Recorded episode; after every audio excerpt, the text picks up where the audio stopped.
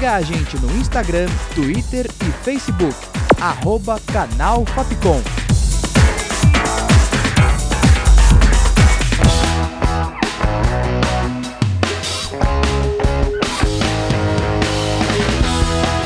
Rádio Fapcom. O som da comunicação.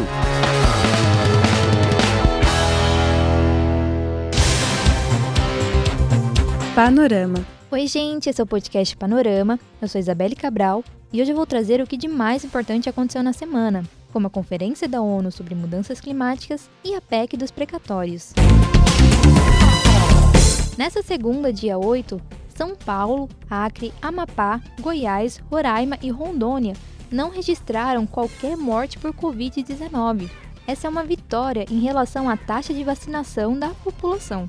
O Brasil caminha para longe do coronavírus e da pandemia que afeta tanto o país. Panorama. Após 10 meses de reuniões, Estados Unidos e China anunciaram ontem na Conferência da ONU sobre Mudanças Climáticas um plano conjunto para conter a emissão de gases do efeito estufa. Um dos objetivos é eliminar a emissão de carbono na geração de energia até 2035. A delegação brasileira mudou de postura e aceitou abrir mão de um dispositivo que permitiria a um país exportar créditos de carbono sem fazer os ajustes correspondentes em suas metas de corte na emissão de gases.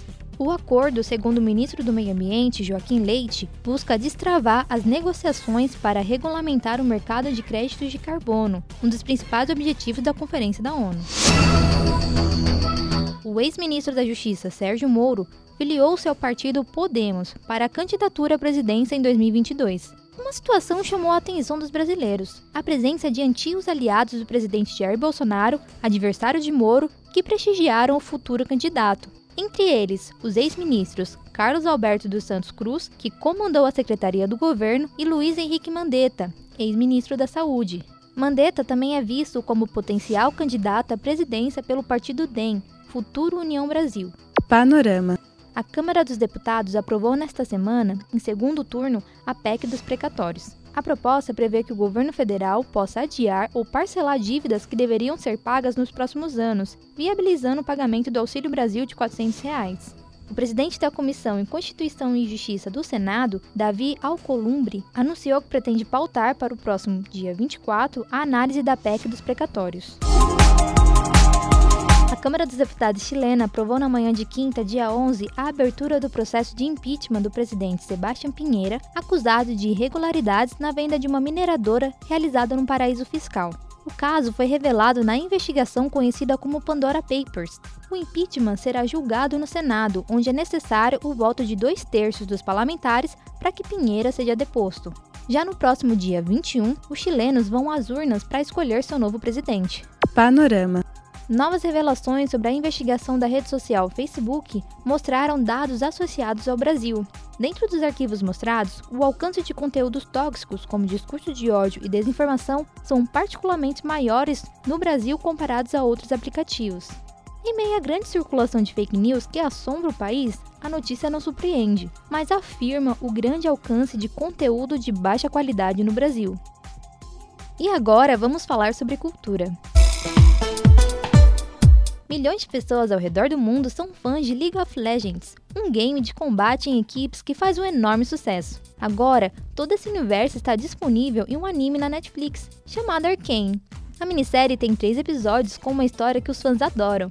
E o mais legal é que você não precisa ter jogado League of Legends ou até mesmo conhecer o universo para assistir a já disponível produção. Panorama um dos maiores cantores e compositores da música popular brasileira, Gilberto Gil, foi eleito nesta quinta, dia 11, para a cadeira 20 da Academia Brasileira de Letras. Ele é autor de pelo menos 500 canções que exploram os mais diversos gêneros poéticos e é um brilhante letrista. Gilberto Gil é o primeiro músico e cantor a ocupar uma cadeira na academia. Panorama Brasil perdeu mais uma estrela. Faleceu na sexta, dia 5, aos seus 26 anos, a cantora e compositora que mudou o sertanejo no Brasil, Marília Mendonça. O fim de semana foi de luto para os milhões de fãs e admiradores da cantora.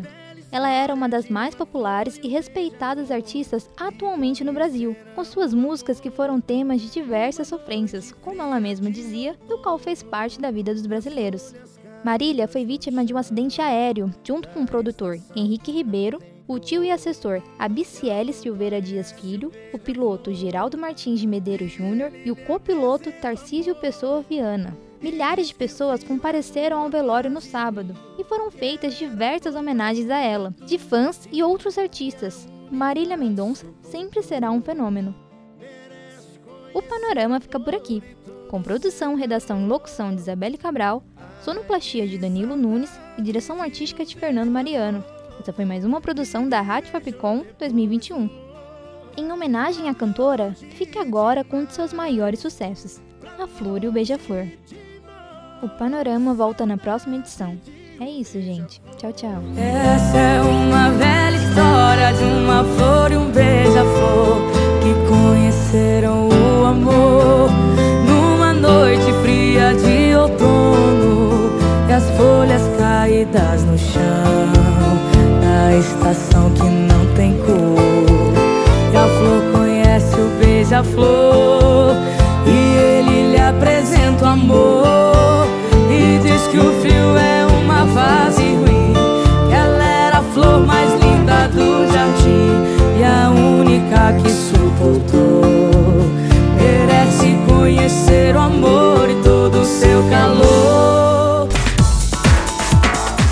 Siga a gente no Instagram, Twitter e Facebook. Arroba Canal Fapcom.